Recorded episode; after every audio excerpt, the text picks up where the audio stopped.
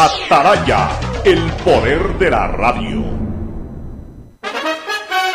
El siguiente es un espacio contratado. Radio Atalaya no se solidariza necesariamente con las opiniones aquí vertidas.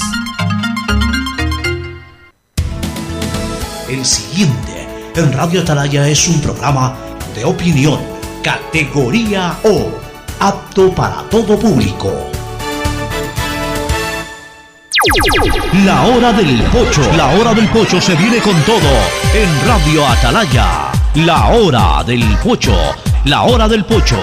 Alfonso el Pocho Car y su equipo traen para ustedes la opinión política, la opinión deportiva, más premios, sorpresas, regalos para sus oyentes. La hora del pocho, aquí en Radio Atalaya, cada día más líderes. Buenos días, este programa es auspiciado por Aceites y Lubricantes Gulf, el aceite de mayor tecnología en el mercado. CFN continúa trabajando por el desarrollo de nuestro país, el desarrollo es ahora. Con Claro, conéctate más y sin pagar más. Vas a tener el doble de gigas para que puedas navegar el doble en tus redes, tu trabajo y tus estudios. Universidad Católica Santiago de Guayaquil y su plan de educación a distancia formando siempre líderes. Banco del Pacífico, el Banco Banco, con su línea de crédito Reactívate Ecuador al 5% de interés a tres años y con los primeros seis meses de gracia. CNT, conectémonos más con recarga de 3 dólares. Recibe sin costo una suscripción a CNT Gamers, el portal con los juegos más top.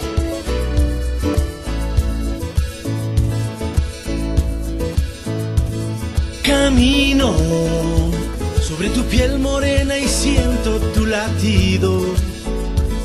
Y miro todo lo bueno que los dos hemos vivido. Te digo, solo hay razones para estar agradecido. Es lo que somos y lo que siempre hemos sido. Amigos, porque ganamos cuando mucho hemos perdido. Somos lo mismo, porque peleamos contra el mismo enemigo. Yo sigo hasta el final y tú siempre estás conmigo. Hemos caído, pero no nos 680, Sistema de Emisoras Atalaya en su año 76. Atalaya nunca falla y marca la raya del bienestar, del progreso y la libertad de Guayaquil, de Ecuador y del mundo. Por eso es una potencia en radio, cada día más líder y un hombre que ha hecho historia, pero que todos los días hace presente y proyecta futuro. En el Dial de los Ecuatorianos, este es su programa matinal, La Hora del Pocho de este 9 de junio del año 2020. Aquí estamos junto a ustedes y a Fernando Edmundo Flores Marín Ferfloma para iniciar de inmediato nuestra programación. Bueno, nos echaron por aquí un spray antibacterial y la verdad es que me, me, eh, me afectó la garganta, me afectó la garganta. Esto hay que echarlo, por favor, hay que echarlo antes de, de- los programas, eh, al inicio de, de la jornada de la radio. La verdad es que mil disculpas, eh, tengo en este momento un pequeño problema de garganta, pues he absorbido este spray antibacterial que acaban de echar aquí en la emisora. Pero igual, estamos aquí, ya nos vamos a recuperar. Con Fernando Flores Marín Ferfloma vamos a llevar adelante esta jornada comunicativa aquí en la hora del pocho. Fernando, vamos a analizar eh, la situación política vinculada con temas de corrupción, hasta un accidente aviatorio aparentemente ha provocado aquello, se siguen las investigaciones, ahora se descubre también alguna situación que se dio en la prefectura de Pichincha, en fin, esto parece que no cesa. Y por supuesto vamos a seguir acallando los falsos rumores relacionados con, con el COVID, la situación está bastante bien, no estamos todavía fuera de peligro, pero está bastante bien. Incluso ahora ya se comenzó a especular sobre eh, apariciones de esta enfermedad en niños, que nunca se las descartó tampoco, pero no es que ahora son los niños los afectados. Y para aquello vamos a entrevistar al doctor Alfredo Robalino más adelante, que es el director del Hospital de Niños, Roberto Gilbert Elizalde, aquel de la Junta de Beneficencia que se encuentra ubicada en el ex Rick Park, en la zona de la Atarazana. El saludo de Fernando Edmundo Flores Marín Ferfloma, que saluda al país. Fernando, buenos días. Buenos días con todos, buenos días, Pocho.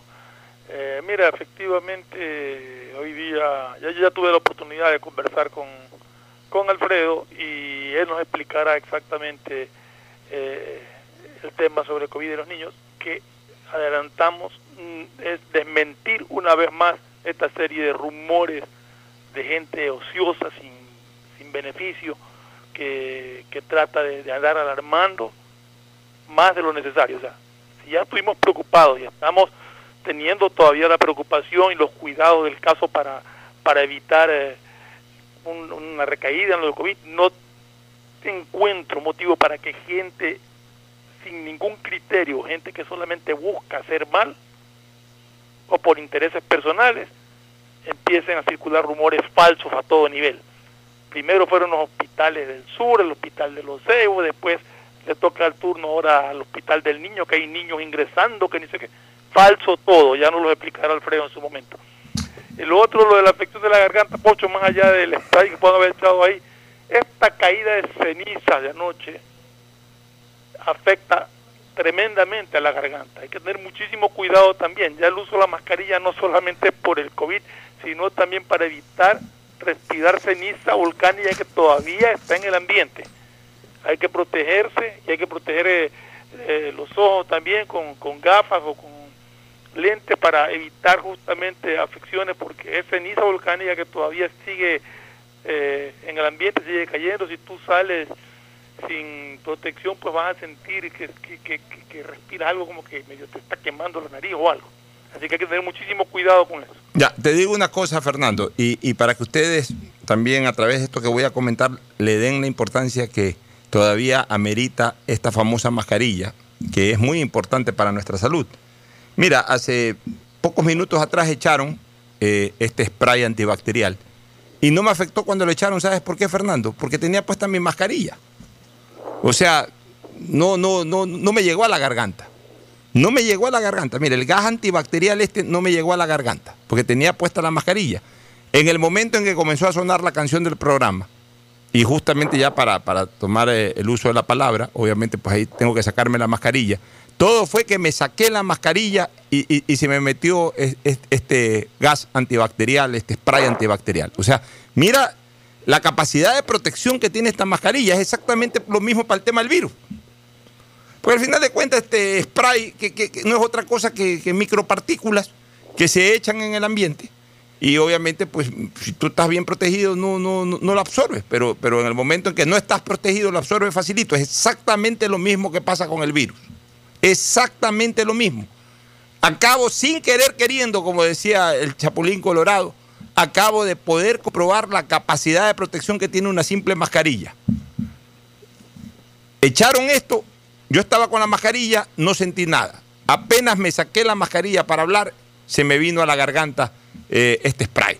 O sea, una cosa realmente importante y que me sirve de lección, mi querido Fernando. Y a propósito de, de lo que tú acabas de señalar, de las famosas cenizas, no es la primera vez, hace unos siete años, u ocho quizás, quizás más no, diez años, hace unos diez años, en el año 2010, hubo una erupción del Tunguragua que inundó de cenizas, fueron esparcidas, se vinieron hacia el oeste del país y, y- e inundó de cenizas la costa, pues, especialmente Guayaquil. Ese día sí vi a Guayaquil totalmente blanco, lleno de cenizas del Tunguragua. Ahora, no en la dimensión de aquello que recuerdo de hace 10 años, obviamente porque el Sangay también está mucho más al oriente, entonces la distancia es mucho mayor, pero debe ser con tanta fuerza que viene eso, los vientos y la erupción de todas maneras debe ser tan importante que mira, desde el sur oriente del Ecuador te llegan las cenizas acá a la costa del Pacífico.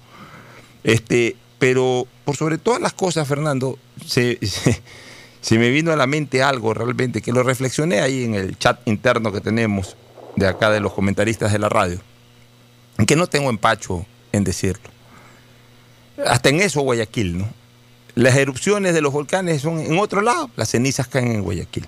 Las enfermedades comienzan en otros lados, pero los enfermos caen en Guayaquil. Antes de la pandemia, durante la pandemia y ahora después de la pandemia, ya vamos a hablar de ese tema. Pero en cambio, cuando Guayaquil se vio alarmada por la situación, desbordada por la situación, hasta nos quisieron aislar de Guayaquil. Hasta hubo propuestas de dejen a los guayaquileños, pónganles ahí barreras por todos lados para que si se quieren morir, que se mueran solos y que no vengan por otros lados a fastidiar. ¿Lo dijeron o no lo dijeron, Fernando? ¿Hubo o no hubo esos comentarios? Sin embargo, erupción de un volcán, las cenizas caen en Guayaquil. Se enferman en otros lados, caen en Guayaquil a curarse. Ese es Guayaquil, el Guayaquil No, de y siempre. Guayaquil colabora con los Por demás. eso, el Guayaquil de siempre, el Guayaquil colaborador, el Guayaquil hospitalario, el Guayaquil que le abre los brazos a todo el mundo. Ya lo dijo ayer la alcaldesa, algo que nosotros lo dijimos la semana pasada, porque estamos monitoreando minuto a minuto el COVID. Por eso es que eh, el día domingo, ya indignado, ya indignado, hice circular, yo- a, a mí no me gusta hacer circular audios, creo que es la primera vez que hago circular un, un- un audio de, un audio, un mm, box, ¿cómo es que le llaman a esto de los WhatsApp. WhatsApp? Sí, del WhatsApp, estos mensajes de voz, box, no sé cuántos que le llaman. No- nunca lo hago, pero ya lo hice indignado, molesto, porque sentí el fin de semana de que querían encender nuevamente el pánico en Guayaquil.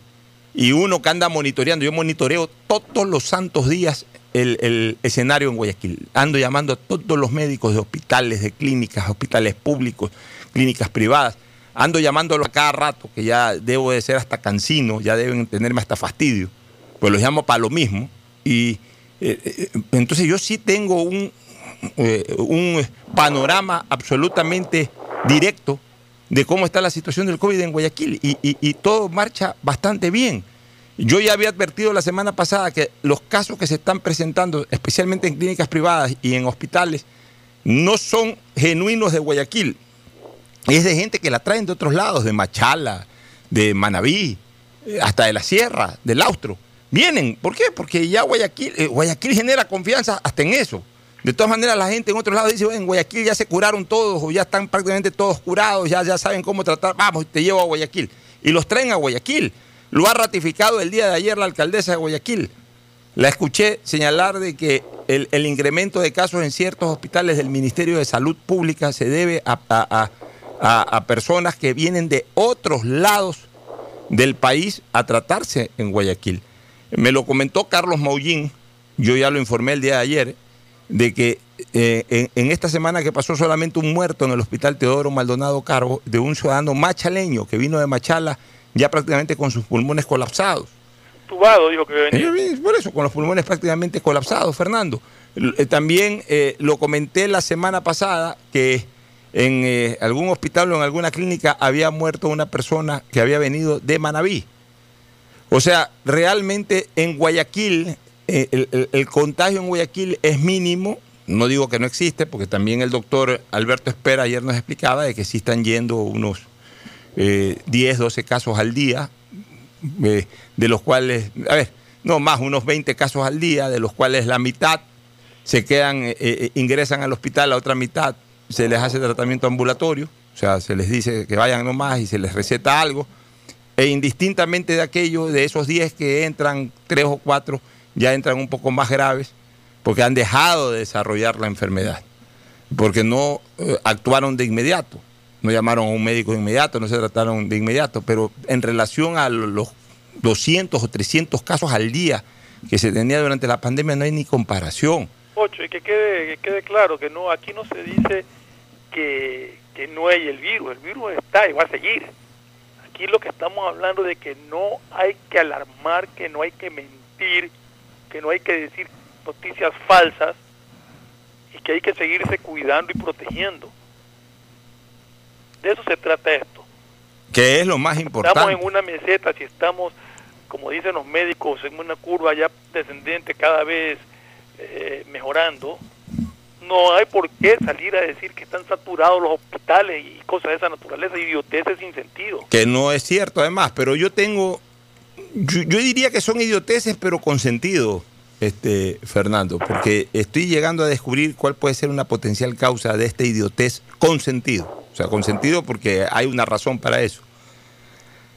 Y tú sabes que yo soy muy crudo en decir las cosas. Obviamente, como no tengo eh, evidencia de quiénes son, no puedo decir fulano y sutano, pero el concepto sí lo voy a decir. Se tejió toda una industria eh, generadora de fondos, de recursos, a través de esta pandemia. O sea, esta pandemia despertó la avidez y la ambición de mucha gente, mientras una inmensa mayoría corrió a todos lados para protegerse, una minoría buscó hacer plata a través de la pandemia. Algunos de manera lícita, otros de manera ilícita y corrupta. Los que hicieron negociados con el sector público especialmente lo hicieron de una manera ilícita y corrupta. Los que en su legítimo derecho lo han hecho por la derecha, como se dice popularmente, es decir, importaron test, importaron mascarillas, pagaron eh, eh, estos insumos en el exterior, pagaron los impuestos, o sea, están en su legítimo derecho y, y, por supuesto pues que es absolutamente legítimo su, su proceder, ¿no? O sea, pero en todo caso no se estancaron en la pandemia, sino que buscaron una manera de producir bajo este concepto. ¿Qué es lo que yo estoy temiendo, mi querido Fernando? Para los de para los que actuaron por la derecha y para los que actuaron en por una pseudo derecha. Por una pseudo derecha, que no es tan derecha.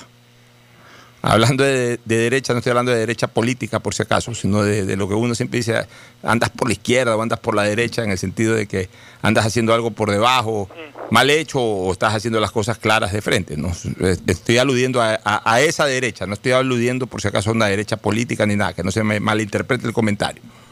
Ya, entonces, ¿por qué yo hablo también de una pseudo derecha? Porque yo creo que hay una serie de gente del sector privado, gente, ciudadanos comunes y corrientes, que están vendiendo cualquier cantidad de mascarillas, que son mascarillas que fueron traídas por el sector público de todos estos concursos, incluso fraudulentos. Y por ejemplo, si a un hospital le vendieron 20 mil mascarillas, en el, hay que ver pues si les dieron las 20 mil mascarillas, hay que ver si no le dieron 5 mil, encima que se pagaron 20 mil mascarillas, por poner una cantidad cualquiera, a lo mejor ni siquiera les entregaron las 20 mil mascarillas, sino que entregaron 5 mil mascarillas, reportaron que recibieron 20 mil y las otras 15 mil las están vendiendo en la calle. ¿Sí me entiendes, no? Sí, claro. O sea, a mí ya no me extraña nada. En, en, en, esta pandemia la verdad es que ya uno olfatea cualquier cosa. A mí no me extraña que haya pasado eso también. Tantas entidades públicas se dedicaron a traer mascarillas y test. Que a mí, y, veo que en la calle vende tanta gente mascarillas. Todo el mundo, por lo menos hace 15 días, todo el mundo escribía a los WhatsApp, oye, estoy vendiendo mascarillas, oye, estoy vendiendo test. Gente que uno sabe que no, no están trayendo del exterior ni nada. ¿De dónde sacas las mascarillas? ¿De dónde sacas los test? A mí no me extrañaría, porque esa es otra. Porque solamente se ha valorado en temas de corrupción, Fernando, el tema del sobreprecio. Es decir, de que si la mascarilla cuesta 2 dólares 50, la estaban vendiendo en 6 dólares, por ejemplo. Ya. No hay pues la constancia de la cantidad de entrega, porque si se dice que se trajeron 20 mil mascarillas. En bodega. Ah, 20 mil mascarillas y de repente lo que entregaron fueron solamente 5 mil mascarillas. Y las otras 15 mil mascarillas, ¿sabes dónde están? Deben estar en bodegas. Deben estar en casas, en bodegas, etcétera. Vendiéndolas a través de distintos agentes vendedores. Entonces, quienes recopilan o quienes hicieron ese negocio o ese negociado con el sector público, no te extrañe que hayan comenzado también a contactar gente. ¿Sabes qué? Oye, tengo mascarillas, vende, véndelas en 3 dólares, por ejemplo, gánate 50 centavos por mascarilla. Entonces hay gente que se está dedicando a eso, a vender mascarillas, a vender test, etcétera. Pero de mascarillas que probablemente ya fueron pagadas por los propios hospitales, pagadas por los propios hospitales o por las entidades públicas que se dedicaron a comprar mascarillas en esta pandemia y que no fueron receptadas por esas entidades, sino que quedaron en las bodegas o quedaron en, las casas o en cualquier lugar eh, de almacenamiento de determinadas personas que a su vez han creado como una especie de red de ventas. Han llamado amigos, han llamado gente conocida para hacerles ganar un dinerito ahí en la reventa, hablemos así, de estas mascarillas al por menor. Entonces, no me extrañaría eso. Pero tampoco puedo desconocer de que si hay gente que ha importado, importador, o sea que voy a importar 200 mil mascarillas, voy a importar 300 mil mascarillas. Y entonces, como voy a importar una cantidad importante de mascarillas, pues he pagado los impuestos y todo.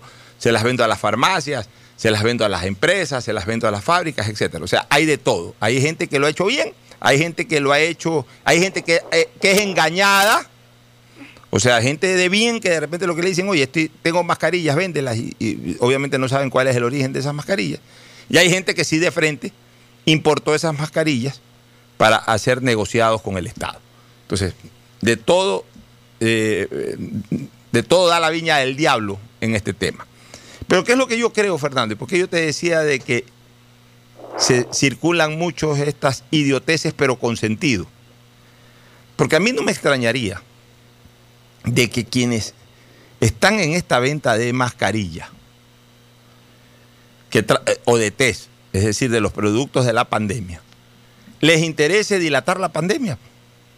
Les interese precisamente generar pánico. Que no se vaya rápido la pandemia, porque se quedan guindados con sus mascarillas, se quedan guindados con sus test. Entonces lo que les conviene y lo que les interesa es que la gente se asuste, de que la gente no considere, no sienta de que ya la pandemia está pasando o ha pasado, sino al contrario, que tengan miedo. ¿Sabes qué? Se viene un segundo rebrote, se, viene una nueva oleada, compra más mascarillas, compra test, hazte test a cada rato. O sea, entonces comienzan a vender ese rumor. Comienzan a lanzarlo justamente para que la gente comience a tener pánico, para no desaparecer a la pandemia, sino al contrario, para mantenerla latente y en base a mantenerla latente poder seguir vendiendo con lo que se quedaron estoqueados. ¿Por qué? Porque hay que ser realistas.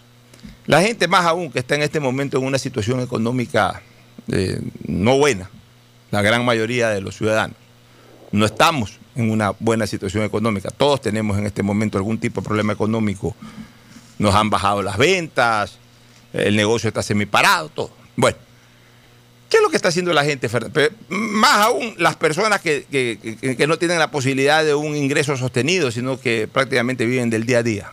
¿Qué es lo que está haciendo la gente? Como es obligación, eh, en este momento obligación eh, determinada por la autoridad competente usar mascarillas, tanto la municipal como la nacional. Y como de paso también la gente es consciente que esto sirve para no enfermarse. Lo que la gente está haciendo es que tiene su mascarilla y usa la misma mascarilla siempre. O sea, la gente no, anda, eso sí, no anda con la precaución o, con la medida de, de- de- de usarla una, dos veces y al tercer día cambiar de mascarilla. Por ahí algunos la lavan, eh, otros ni siquiera la lavan, sino que ah, se ponen la misma mascarilla y, ahí hasta que aguante esa mascarilla. Y si por ahí se rompe la orejera de la mascarilla, pues bueno, ya no la pueden coser, eh, comprarán otra y punto. Entonces, realmente la venta de mascarillas, a mi criterio, debe estar muy disminuida en este momento. Porque ya la gente que compró mascarilla mantiene su mascarilla. O sea, ya no, ya no hay una ya no es como al comienzo en que nadie tenía mascarilla, entonces todo el mundo andaba comprando mascarilla. Y, con los test pasa más o menos lo mismo.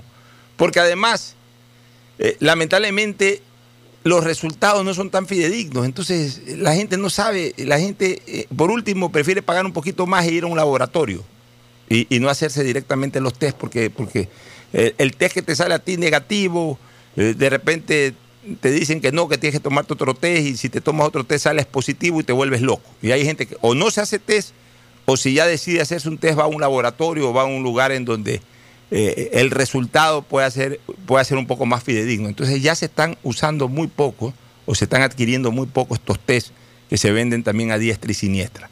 Entonces, como está ocurriendo esto, Fernando, ¿Qué es lo que está pasando? De que quienes están quedando estoqueados, quienes no pueden salir de esa mercadería, no les conviene que la pandemia ya termine de pasar, sino que lo que les conviene es mantenerla. Y entonces comienzan a asustar a la gente y entonces ahí de repente quieren pescar a río revuelto y que la gente al asustarse nuevamente esté más pendiente del tema de la mascarilla y del Ocho, test. lo- Ese es mi criterio. Lo, ¿no? lo grave de todo esto es que hay mucha gente, que esa gente sí creo que con, con algo de buena voluntad, empieza a replicar toda esta información falsa y empieza a regarse por todos lados que hay otra vez el brote, que está en respeto a los hospitales, que ni sé qué, como no es el uno, que ya se demostró que no es el otro, ahora dicen que es el de los niños y todo.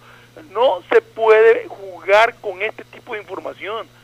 Si reciben una información de esa naturaleza, verifiquen, pregunten, vean si pueden, entren a, a- a la página que normalmente todos los hospitales tienen su página web, ahí entren a ver qué, qué encuentran antes de estar replicando información falsa de esa naturaleza. Tenemos que ser un poquito más responsables en ese sentido. Totalmente de acuerdo contigo, Fernando. Nos vamos a una primera pausa y retornamos con el tema esto de la corrupción, todo esto que se ha dado en las últimas horas. Tema de, de- mira, un tema que yo quiero tratar al regresar de la pausa, Fernando.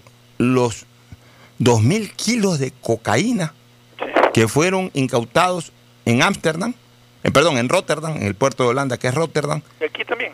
Y, aquí en Guayaquil también se cogió, creo que, La mitad. eh, mil kilos más. Eh, eh, tres mil kilos. con una cantidad a facturar de cerca de 160 millones de dólares.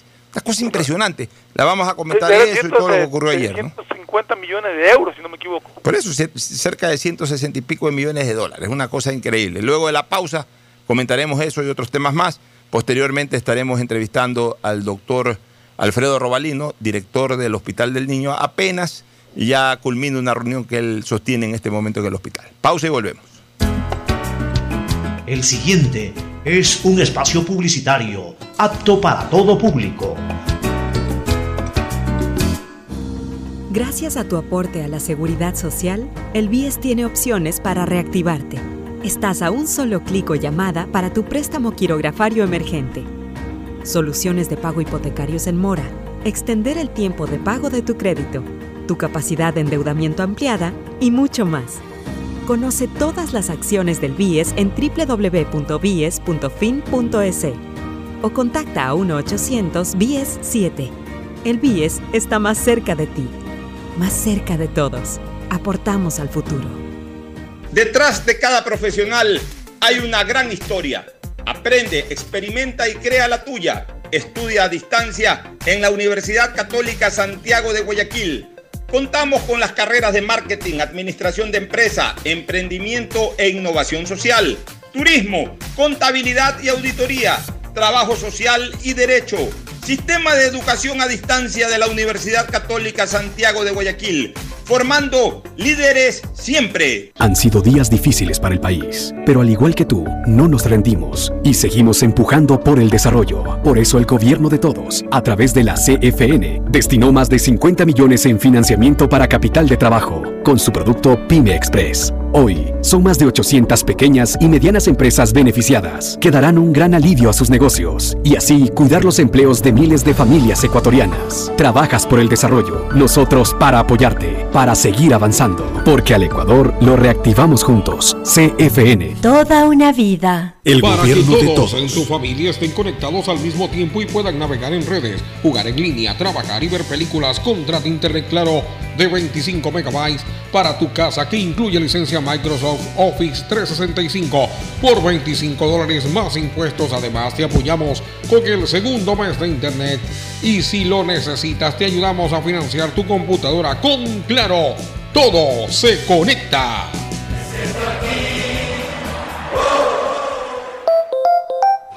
Seamos responsables con los héroes de nuestras calles. En esta emergencia sanitaria, recuerda desechar las mascarillas y guantes en una funda separada de la basura común.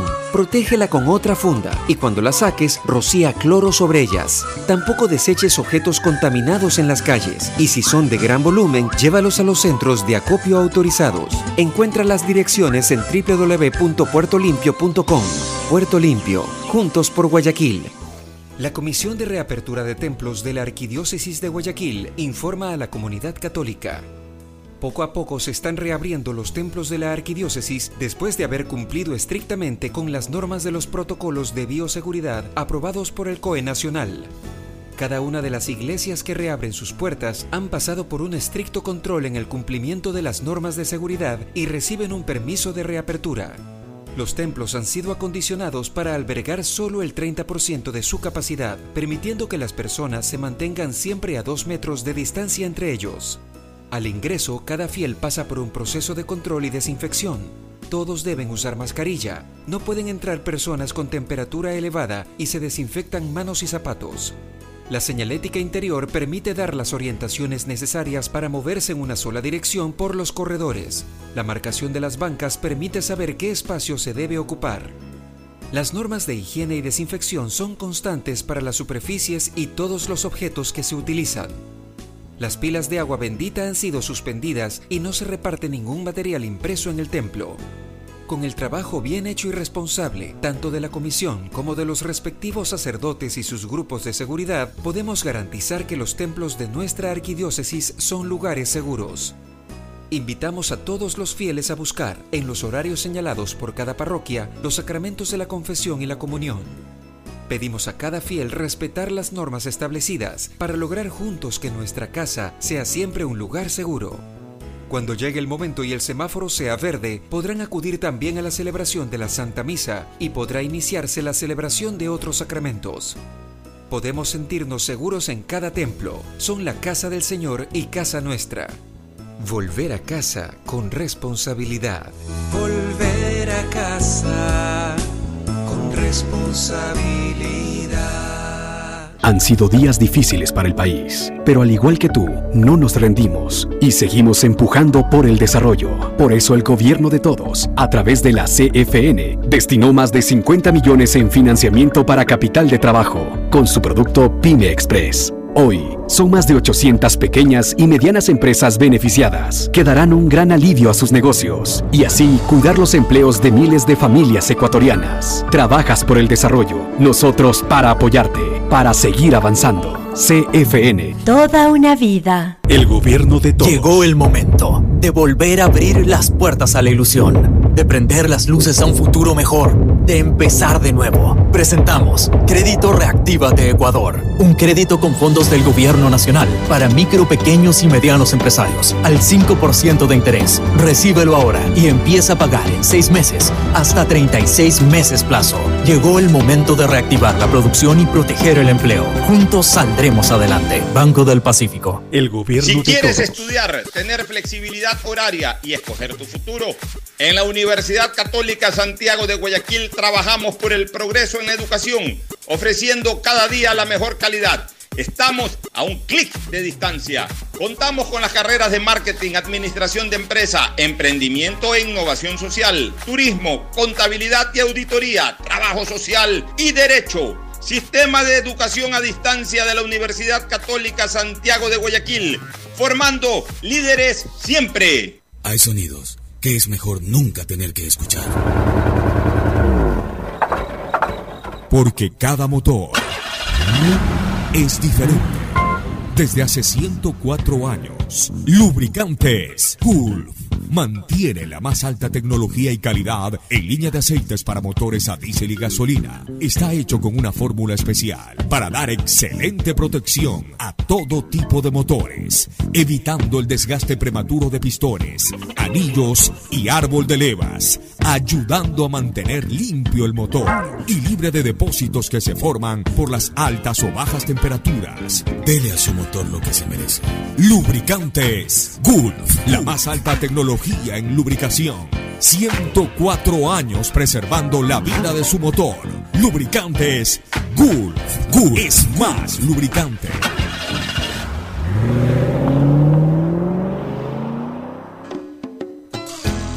Fin espacio publicitario. Usted está escuchando un programa de opinión, categoría O, apto para todo público.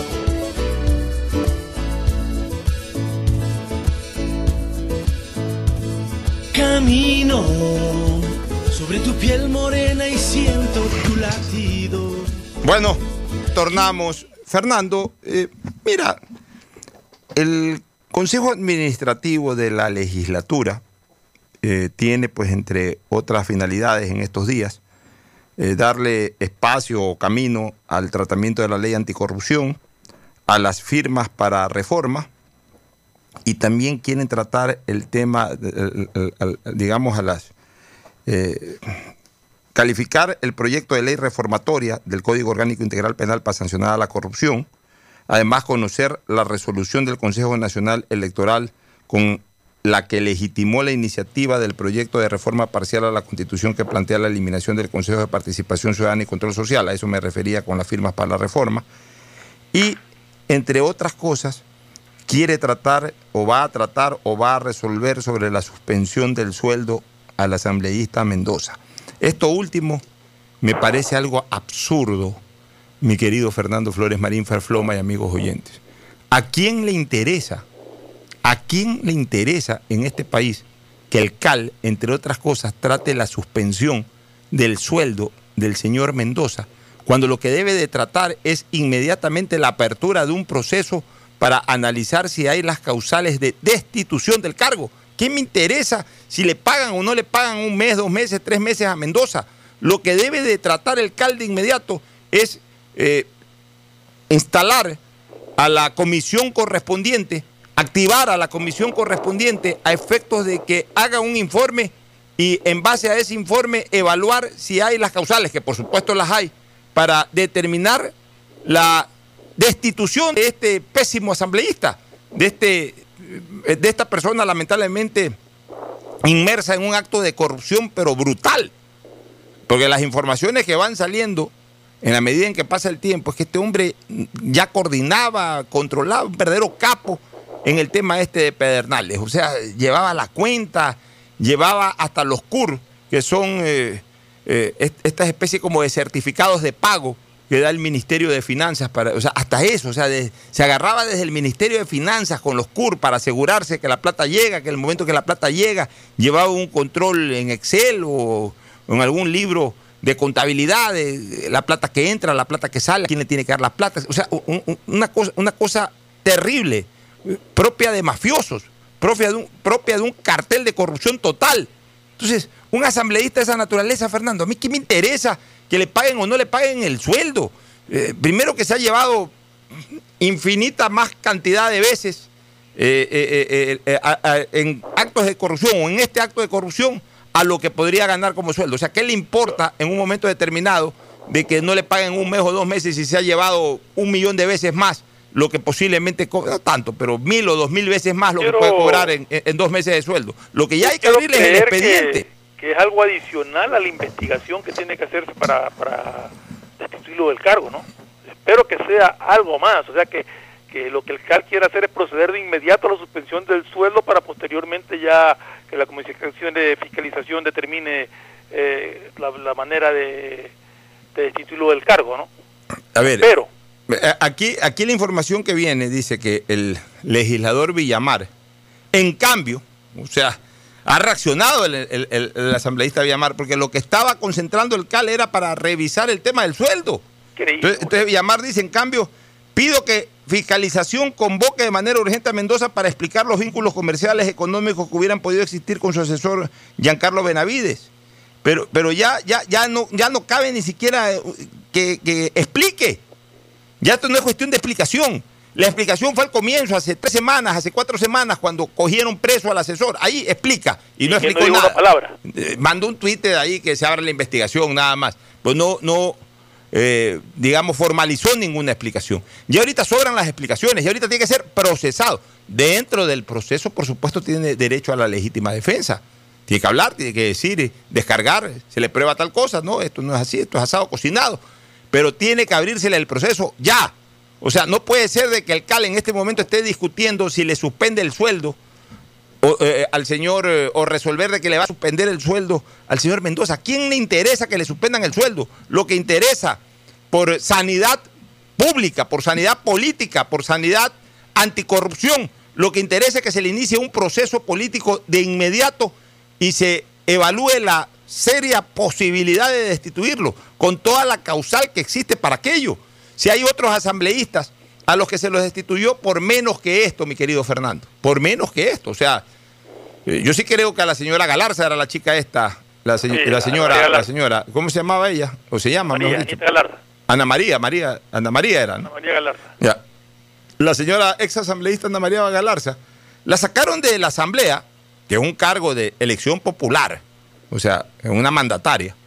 La sacaron de la asamblea porque el marido usó mal eh, los los TAC estos los para para para ingresar para ingresar a la asamblea ah, exactamente para abrir la puerta de la asamblea o sea por mal uso de, de eh, material de, la asamblea o mal uso de, este tipo de cosas de la tarjeta electrónica de, estas cosas que, son propias de la asamblea que no le correspondía usarla a él sino a su mujer y que él la usó entonces la mujer fue corresponsable de eso más alguna otra cosa que por ahí también le dijeron y se la, y, se la comieron, se la llevaron, la despacharon para su casa.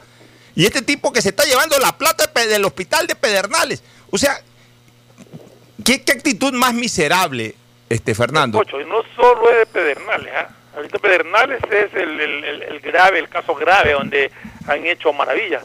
Pero son todos los hospitales de Manaví, tengo entendido, ¿no? Y, no, y ten la seguridad de que ahí están involucrados más asambleístas. Porque incluso ya la fiscal eh, ha informado, o alguien ha informado vinculado a la investigación, no sé si fue la propia fiscal, no, sí, la fiscal, la fiscal Salazar.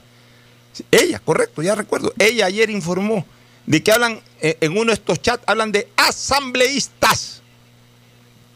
O sea, no habla de el asambleísta, sino de asambleístas.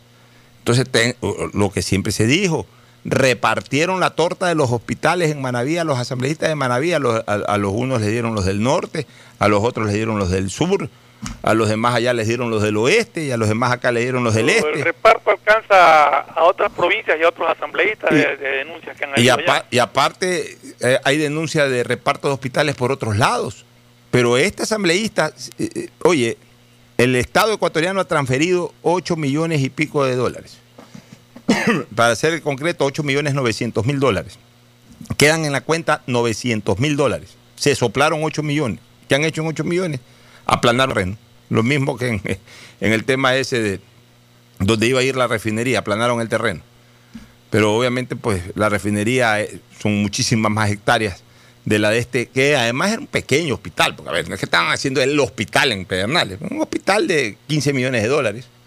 Creo que era un hospital para 30, 30 cuartos, una cosa, o sea, suficiente para Pedernales de repente. Suficiente para Pedernales de repente, que es un cantón muy pequeño. Pero fue el epicentro de un terremoto. O sea, mira tú cómo puede un representante del pueblo manavita afectar en lo más sensible que es la salud del epicentro del terremoto que fue la máxima tragedia de su provincia en la historia. Traidor a su provincia. Pero por Dios santo, yo visité Pedernales tres días después del terremoto. Pocas veces se me salen las lágrimas, esa ocasión se me salieron las lágrimas. Yo todavía tengo en mi memoria. No se me puede ir. Mira, se me borró la foto del WhatsApp, pues no se me borra la foto de la memoria. De la memoria mía, pues, no la del teléfono, la mía. Se me borró la foto de la memoria del teléfono, no del WhatsApp, sino del teléfono. Pues no se me borra la foto de mi memoria personal. Cómo vi un hotel aplastado. O sea, un hotel que no se derrumbó, sino que se hundió. El cuarto piso, que era de un notario, estaba en ese momento, porque el, el hotel quedó igual, digamos, el, perdón, el edificio quedó igual parado, hablemos así, no se derrumbó, quedó parado, porque quedó hundido. Los dos, los dos pisos y la planta baja, y era un hotel. Me parece que era un hotel y la parte alta era de oficinas, algo así. Pero el- el- la planta baja, el primer y el segundo piso ya no se veían, o sea, quedaron hundidos en la tierra. Se lo tragó la tierra. Se lo tragó la tierra. El tercer piso pasaba a ser planta baja en, en el escenario post-terremoto. Y el cuarto piso, que era la terraza o el penthouse, o como quieras llamarle, que ahí, ahí funcionaba un notario, pasó a ser el primer piso. O sea, e- ese edificio se convirtió en un condominio de dos pisos, hablemos así. Y, y- ese notario que estaba en el cuarto piso quedó en el segundo piso. Perdón, quedó en el primer piso, en el primer piso alto, porque el resto se lo tragó la tierra. Yo me quedé impactado cuando yo vi eso, yo nunca había visto eso en mi vida. Se lo ve en televisión, en reportajes de otros terremotos, pero en mi vida físicamente yo nunca vi eso, o sea, jamás, jamás he estado en un sitio de un terremoto. La, primera vez, eh, justamente cuando me fui, llevando algunas cositas por ahí a, a Manabí, que fui por Jama, otra foto que quedó en mi memoria, la de la iglesia de Jama, la mitad totalmente construida y la otra mitad totalmente destruida. Ese es un recuerdo impresionante que tengo de la iglesia de Jama. Bueno, estos traidores, estos sinvergüenzas que fungen de asambleístas, se le llevaron la plata, se le llevaron la plata justamente a esos pueblos para que ni siquiera puedan tener un hospital. Y mira que lamentablemente son los mismos, son los mismos que eran gobierno en el año 2016. Entonces, Cuando se llevaron la plata del terremoto. cuando se llevaron la plata del terremoto, pues, o sea, es que son asquerosos, o sea, no se llevan un poquito, se quieren llevar todo y hasta el último. O sea, son como esos borrachos que llegan a una fiesta, se toman el primer trago, son los primeros en llegar, cuando por primera vez en la primera ronda sale el salonero, se toman un trago, dos tragos de la primera ronda y se quedan hasta las 6 de la mañana ya cuando el dueño de casa dice, váyanse todos, se van tomándose la última ronda. O sea, quieren tomar Claro, todo el vaso. tiempo. Per- ¿Perdón? Se van llevándose el vaso. Y se van llevándose el vaso y si pueden se van llevando la botella. Ya son alcohólicos, ¿no? O sea, ya, ya, ya en la, sangre les pide alcohol. Acá ya, ya son corruptos. O sea, ya la sangre les pide hasta el último exprimir, pero ya no dejes ni el bagazo, exprime todo. Entonces, ¿cómo es posible que ocurriendo esta situación, el, el- el CAL evalúe o analice o, esté pendiente de suspenderle el sueldo a un, a un- a un ciudadano de esta naturaleza, a un mandatario, entre comillas, de esta naturaleza, al que deben de revisarle su vigencia como asambleísta, porque tiene toda la causal para ser destituido mañana mismo. Si no se necesita un mes, o sea, ¿qué le quieren suspender? ¿Un mes, dos meses de sueldo? No, no le suspendan ni un mes de sueldo porque no va a tener chance de cobrar ese mes de sueldo. Si le dieran prioridad a, iniciar la, la investigación, iniciar el, eh, abrir el expediente, iniciarle el proceso, en 15 días ese señor está afuera, no tiene que cobrar nada. Pero bueno, fíjate tú cómo... El tema es que si, si como dijiste al comienzo, son asambleístas los involucrados, son más de uno, son supone que son varios, tienen que protegerse, ¿no?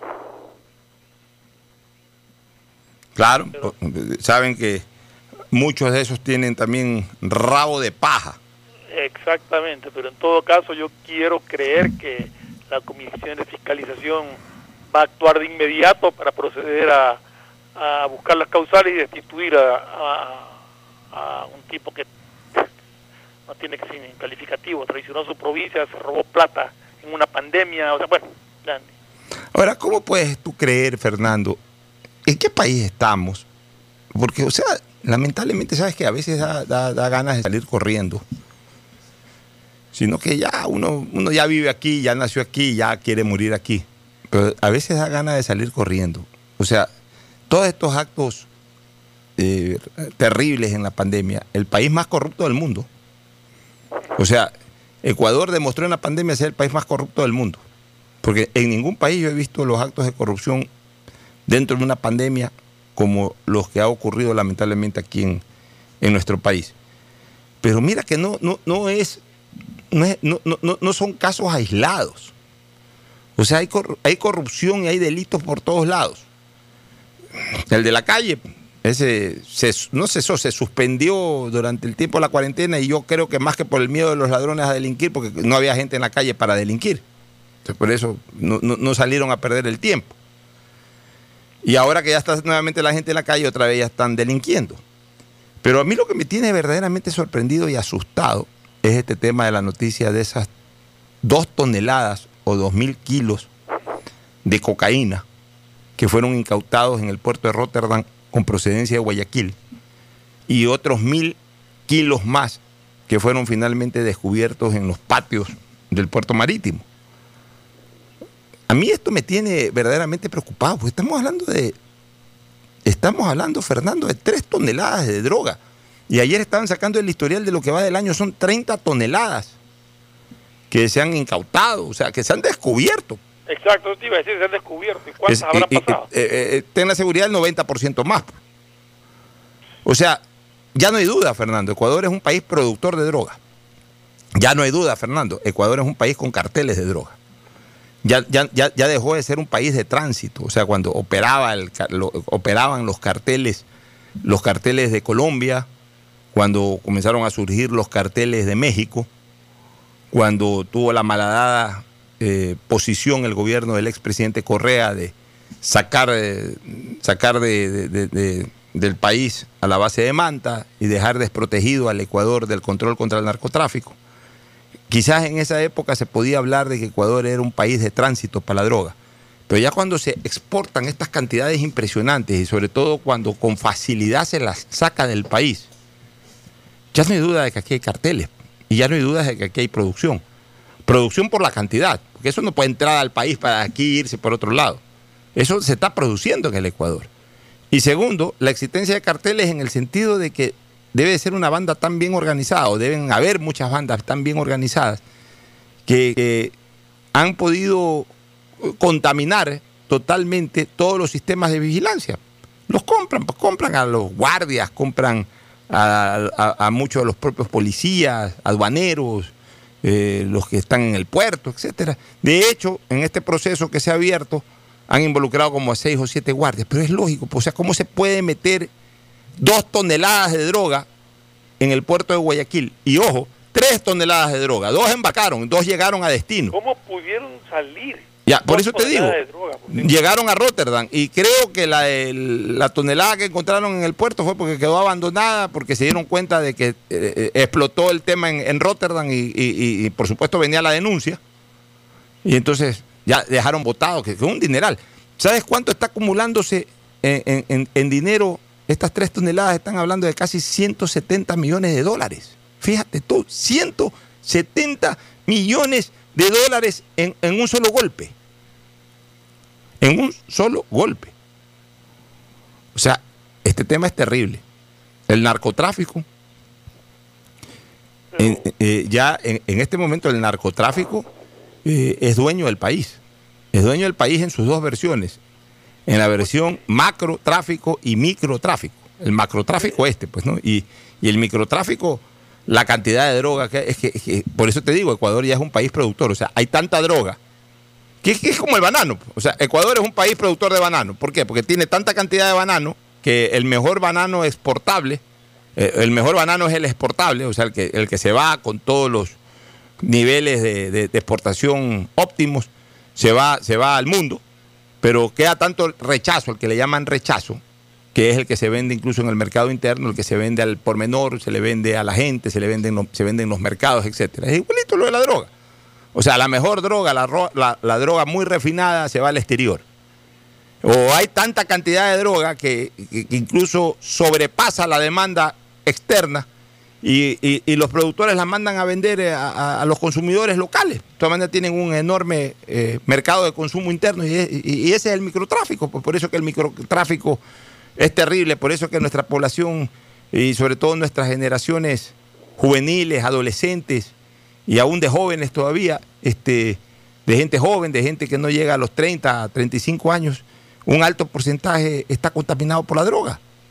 Porque ya Ecuador pasó a ser un país productor de droga. Ya no es un país de tránsito, ya no es que por Ecua- los colombianos dicen, ¿sabes qué? Mira, esto hay que mandar para tal sitio, mételo por Ecuador. No, no, no, ya acá en Ecuador se está produciendo. En cantidades impresionantes. ¿Cuál es tu opinión, Fernando? Mira, yo creo que, es a, mí, a mí lo que me preocupa es cómo pueden salir, sacar del país a través de un puerto como el de Guayaquil supuestamente, 2.000 kilos de droga en un cargamento de banano ecuatoriano. O sea, ¿qué tipo de control hay? ¿O qué tipo de reparto hay para que esto se dé? Son 2.020 kilos de cocaína dentro de cajas de banano procedentes de Ecuador.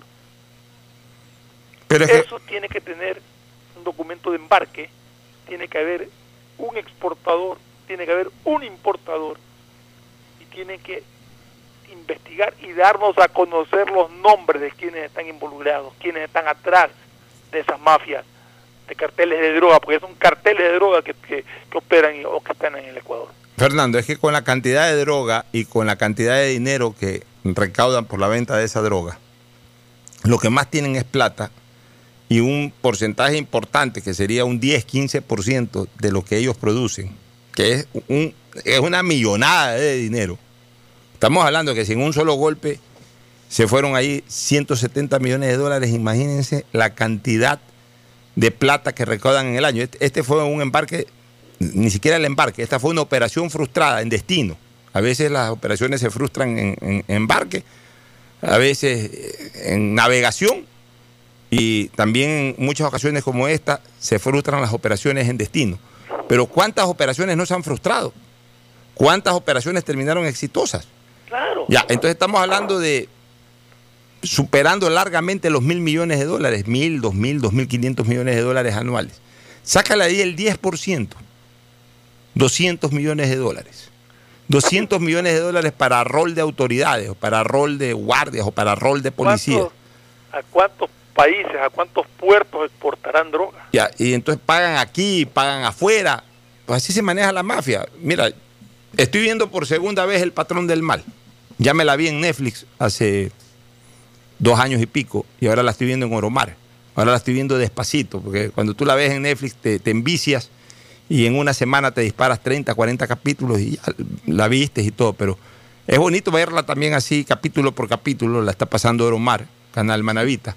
Y la veo todas las noches esta serie, El Patrón del Mal. Y ahí estoy recordando una vez más cómo opera la mafia, cómo operaba el rey de los mafiosos, que era Pablo Escobar. pues. Los tenían en nómina y se jactaban de decir, a la policía la tenemos, eh, a, a un porcentaje que la policía de Medellín la tenemos en nómina. Ahora tienen en nómina porque están en los capítulos en que eh, Escobar se entregó a la justicia y acondicionó un, un hospital psiquiátrico ubicado en un sector llamado La Catedral. Y por eso eh, a esa cárcel le denominaron La Catedral, que fue un hospital psiquiátrico que lo compró el propio Escobar para adecuarlo en cárcel. Tenían hasta cancha de fútbol y todo ahí, iba a jugar higuita, iban a jugar. Un hotel cinco estrellas, lo que Eh, un hotel cinco estrellas. Entonces ahí, ahí este, eh, el, el primer anillo de seguridad lo constituía el ejército, el segundo anillo de seguridad la policía y el tercer anillo de seguridad los propios sicarios de Escobar.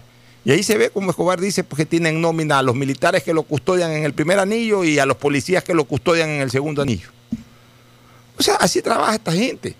Entonces ten la seguridad que, que- estos capos de la droga, estos carteles, tienen comprado a los eh, agentes aduaneros, tienen comprado a los policías aduaneros, tienen comprado a los eh, a- a toda esta gente, eh, digamos, que, que- que Pero trabaja la en los embarques, investigación, pues, ¿no? Si tú ya tienes punto de partida, la empresa que embarcó la droga, tienes un punto de destino, el importador que, que, que ría allá el, el banano, entre comillas, ya tienes dónde empezar a investigar, pues. Ya tienes que averiguar quién es esa empresa exportadora de banano que mandó tremenda cantidad de droga. Y si es que tiene responsabilidad, porque también puede ser que se la metieron en el camino, o sea, uno nunca sabe. Ahora, no sé si esa cantidad se puede meter en el camino. ¿Cómo? Yo, te- yo no creo que esa cantidad se pueda meter en Pero el lo que sí puede pasar, mi querido eh, Ferfloma, es de que los propios narcos compren pues grandes, grandes, eh, grandes haciendas, grandes hectareajes. Pero y, y siembran, son- ahí terminan siendo un nombre. termi- terminan tienen siendo una empresa que exportó, ya tienen una empresa Ah, que eso sí. importaba. terminan siendo productores de banano, producen banano, exportan banano y en medio de tantas exportaciones, ¡pum! mandan por ahí su carga de, de- de- de droga. Sí, pero espero, espero que esto no quede en el olvido, Pocho, que nos hagan conocer quién importó y quién exportó esa, eh, ese banano cargado con 2.000 kilos de droga. Hago una corrección, dije hace un ratito agentes aduaneros, policías aduaneros, no, no sería en este caso aduaneros, sino portuarios. Agentes portuarios y sobre todo policías portuarios, ¿no? O sea, los que están en el puerto. Nos vamos a una recomendación comercial y vamos a ver si entramos con la entrevista con el doctor Alfredo Robalino. Llamémoslo al doctor Robalino para ver si es que está listo para podernos atender. Eh, con- comerciales y retornamos. Auspician este programa. Con CNT recarga desde 3 dólares y recibe sin costo una suscripción a CNT Gamers, el portal con los juegos más top para que no pares de divertirte. CNT, conectémonos más. Aceites y lubricantes Gulf, el aceite de mayor tecnología en el mercado. Acaricia el motor de tu vehículo para que funcione como un verdadero Fórmula 1 con aceites y lubricantes Gulf. El gobierno de todos y la Corporación Financiera Nacional continúan trabajando por el desarrollo de nuestro país. Si ya tienes un crédito con la CFN, puedes diferir tu pago con una ampliación de plazo y los pymes podrán extender el diferimiento hasta el mes de agosto. Ingresa a www.cfn.fin.es. CFN, el desarrollo es ahora. ¿Quieres estudiar, tener flexibilidad horaria y escoger tu futuro? En la Universidad Católica Santiago de Guayaquil trabajamos para el progreso en educación, ofreciendo cada día la mejor calidad y para ello estamos a un clic de distancia. Escoge la carrera de tu vocación. Puede ser marketing, administración de empresas, emprendimiento e innovación social, turismo, contabilidad y auditoría, trabajo social y también derecho. Consulta en nuestra página web mayor información y esquemas de admisión. Universidad Católica Santiago de Guayaquil, formando siempre líderes. Llegó el momento de volver a abrir las puertas de tu negocio con el crédito Reactívate Ecuador impulsado por el gobierno nacional al 5% de interés a 36 meses y los primeros 6 meses son de gracia. Solicítalo hoy en el Banco del Pacífico, el Banco Banco del Ecuador. Ahora vas a poder disfrutar del doble de gigas para que puedas navegar el doble en tus redes, tu trabajo y tus estudios y también compartir el doble con tu familia y amigos. Activa el nuevo paquete prepago de 2 gigas que viene con más llamadas ilimitadas a 5 números claro, 100 minutos a otras operadoras y gigas gratis para llamar y video llamar por WhatsApp y Facebook Messenger, todo solo por 5 dólares. Conéctate más sin pagar más. Estamos en la hora del pocho.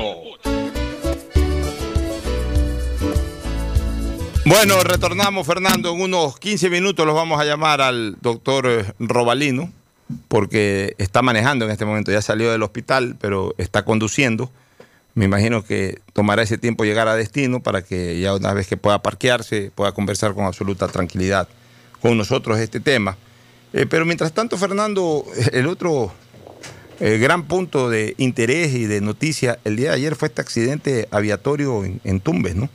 Y, y, y lo mismo que acabamos de hablar del tema de la droga, la facilidad de embarque. Eh, tenemos que decirlo, pero bueno, ya eh, en, en otro aspecto eh, para, para esta fuga, ¿no? O sea, ahora ya fugan en avioneta las personas que están involucradas en, en- en estos temas. Por lo menos antes, cuando explotaba un acto de corrupción y al- y alguno no había alcanzado a fugar, a ponerse a buen recaudo fuera del país, intentaba hacerlo por la frontera eh, terrestre, pero ahora de alguna u otra manera acceden a alguna avioneta y se van en avioneta, se van a tumbes. O sea, ¿con qué facilidad también se produce esto de los vuelos internacionales? Que e- esa es una cosa que, que me gustaría en algún momento algún especialista aeronáutico de control aéreo, me gustaría preguntarle. Porque, ok, perfecto, se dice que, bueno, el dueño de la, de la avioneta, yo no voy a decir si es verdad o no es verdad lo que él ha dicho, simplemente repito lo que él ha dicho. El dueño de la avioneta dice que ahí se produjo una asociación ilícita entre el piloto que estaba al mando de esa avioneta, que tenía las llaves de la avioneta con, Y que estaba registrado en y que estaba registrado como el piloto de esa avioneta. Parece que en, en el marco de una asociación ilícita eh, entregó la avioneta a otro piloto que fue contratado por esta gente. Ya, eso es un tema que las investigaciones tendrán que determinar si es cierto o no aquello que, que se ha comentado. Nosotros simplemente, yo siempre digo, en temas penales, hasta que no haya pruebas contundentes o por lo menos muy visibles y muy evidentes, no me pronuncio, ¿no? Eso tendrá que investigarlo la justicia. Pero, ok, llegaron, ya sea por asociación ilícita o como sea, a acceder a una avioneta de una camaronera, levantaron vuelo y, y- y- y despegaron y desarrollaron un vuelo internacional. ¿Y, en qué queda el control aeronáutico? O sea, una- es fácil que una avioneta coja y se vaya a otro país sin, sin hacer el reporte del caso a la aviación civil, sin, que, sin, que sin hablarlo que, sin con que de otro lado tampoco digan, eh, señor, ¿qué hacen nuestro, eh, eh, sí, pues, ¿qué hacen nuestro cielo por acá? Tengo Eh, entendido que, que viajan, vuelan a muy bajo, que eso es lo que estaban incluso en un video, alcancé a escuchar a, a testigos que decían que venía volando muy bajo. Tengo entendido que el volar bajo es una manera de eludir radares, pero no estoy, no, no soy un técnico Ya, pero el, vo- el volar bajo eludes, eh, el- pero, pero eres visible. Exacto, eres visible, depende por dónde se cruzó, no sé, o sea, por eso te digo, es, es muy... O sea, yo me imagino que debe de haber algún tipo de radar, por ejemplo, porque a ver, no es que están volando por el por la selva, que de repente ahí no hay la ayuda radiotécnica correspondiente, especialmente de carácter comercial. Y, y bueno, por la selva, se perdió en la selva.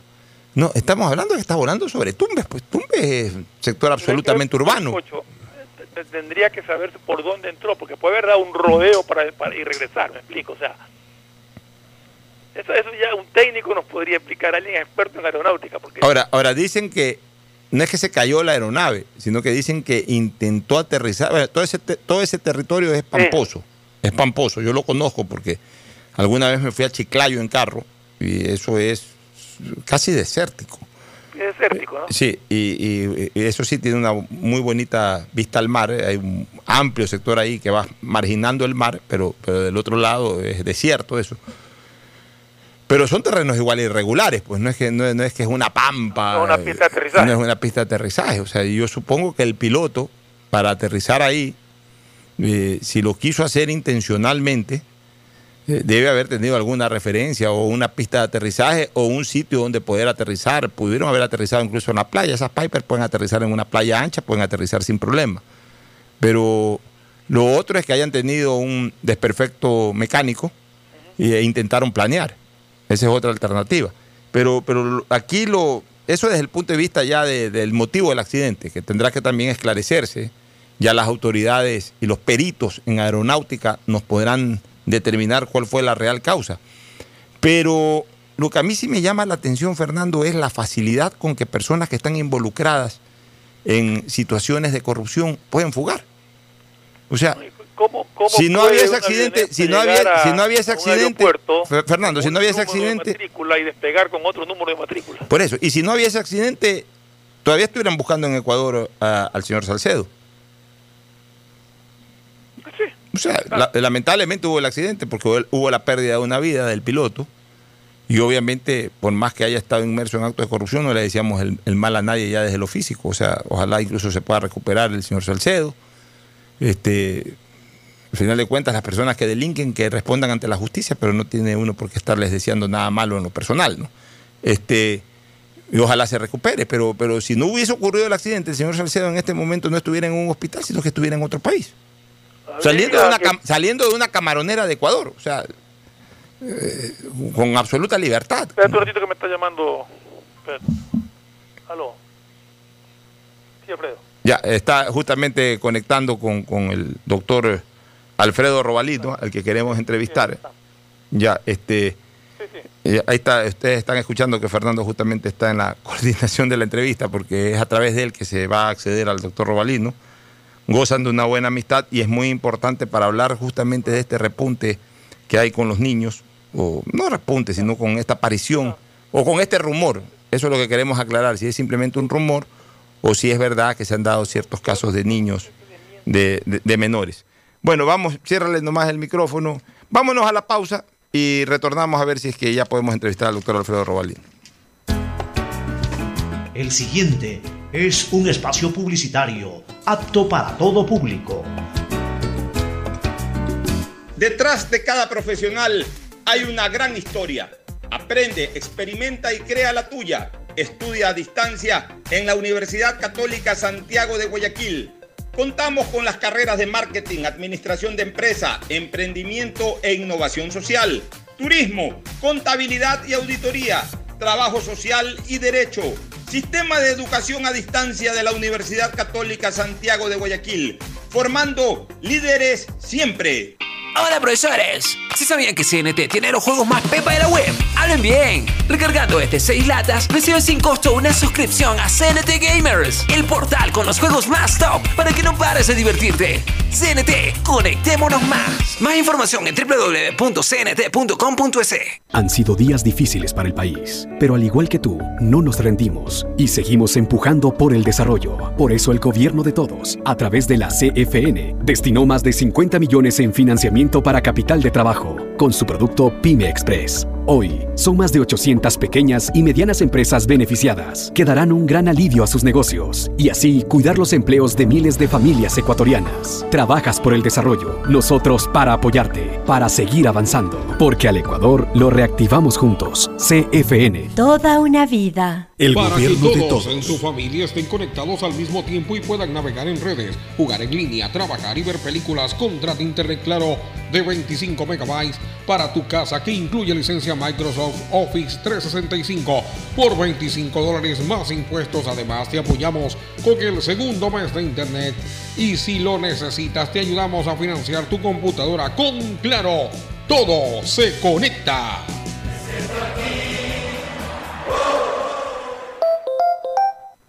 Seamos responsables con los héroes de nuestras calles. En esta emergencia sanitaria, recuerda desechar las mascarillas y guantes en una funda separada de la basura común. Protégela con otra funda y cuando la saques, rocía cloro sobre ellas. Tampoco deseches objetos contaminados en las calles y si son de gran volumen, llévalos a los centros de acopio autorizados. Encuentra las direcciones en www.puertolimpio.com. Puerto Limpio, juntos por Guayaquil. ¿Qué más, mis brosters? Somos Giga y Minuto. Habla bien, esos manes de CNT saben. Pero de Leif. Y con sus paquetes prepago de 1 a 6 dólares, recibes 2 gigas en redes sociales. Y muchos megas adicionales para navegar. Sí cachaste, ¿no? Pero more than you. CNT, conectémonos más. Más información en www.cnt.com.es. Han sido días difíciles para el país, pero al igual que tú, no nos rendimos y seguimos empujando por el desarrollo. Por eso el gobierno de todos, a través de la CFN, destinó más de 50 millones en financiamiento para capital de trabajo, con su producto Pyme Express. Hoy, son más de 800 pequeñas y medianas empresas beneficiadas que darán un gran alivio a sus negocios y así cuidar los empleos de miles de familias ecuatorianas. Trabajas por el desarrollo, nosotros para apoyarte, para seguir avanzando. CFN. Toda una vida. El Somos ecuatorianos trabajando para la sociedad. Somos compatriotas comprometidos con cada uno de ustedes, solidarios, sin distinciones. Somos mestizos, indígenas, afros, cholos, chagras, montubios. Somos alasacas, cañaris, huancabilcas, araguros, minchaleños, quichuas, sáchilas, shuars. Somos monos, manabas, chullitas, lojanos, morlacos, guaitambos, ibarreños, guarandeños, sarumeños, amazónicos. Somos todos ellos. Somos ecuatorianos acercando aguambras, taitas, guaguas, pelados, ñaños, panas, amarres, brothers, yuntas. Somos como tú, camellando desde donde nos toca para salir adelante, luchando contra viento y marea, contra lo cierto e incierto, contra la adversidad, contra el miedo. Somos ecuatorianos conectando ecuatorianos. Somos Ecuador, carajo. CNT, trabajando para que te quedes en casa. Llegó el momento de volver a abrir las puertas a la ilusión, de prender las luces a un futuro mejor, de empezar de nuevo. Presentamos Crédito Reactiva de Ecuador, un crédito con fondos del gobierno nacional para micro, pequeños y medianos empresarios al 5% de interés. Recíbelo ahora y empieza a pagar en 6 meses hasta 36 meses plazo. Llegó el momento de reactivar la producción y proteger el empleo. Juntos saldremos adelante. Banco del Pacífico. El gobierno de todos. Si quieres estudiar, tener flexibilidad horaria y escoger tu futuro, en la Universidad Católica Santiago de Guayaquil trabajamos por el progreso en la educación, ofreciendo cada día la mejor calidad. Estamos a un clic de distancia. Contamos con las carreras de marketing, administración de empresa, emprendimiento e innovación social, turismo, contabilidad y auditoría, trabajo social y derecho. Sistema de Educación a Distancia de la Universidad Católica Santiago de Guayaquil, formando líderes siempre. Hay sonidos que es mejor nunca tener que escuchar. Porque cada motor es diferente. Desde hace 104 años, Lubricantes Gulf mantiene la más alta tecnología y calidad en línea de aceites para motores a diésel y gasolina. Está hecho con una fórmula especial para dar excelente protección a todo tipo de motores, evitando el desgaste prematuro de pistones, anillos y árbol de levas, ayudando a mantener limpio el motor y libre de depósitos que se forman por las altas o bajas temperaturas. Dele a su motor lo que se merece. Lubricantes Gulf, la más alta tecnología en lubricación. 104 años preservando la vida de su motor. Lubricantes Gulf. Gulf es más lubricante.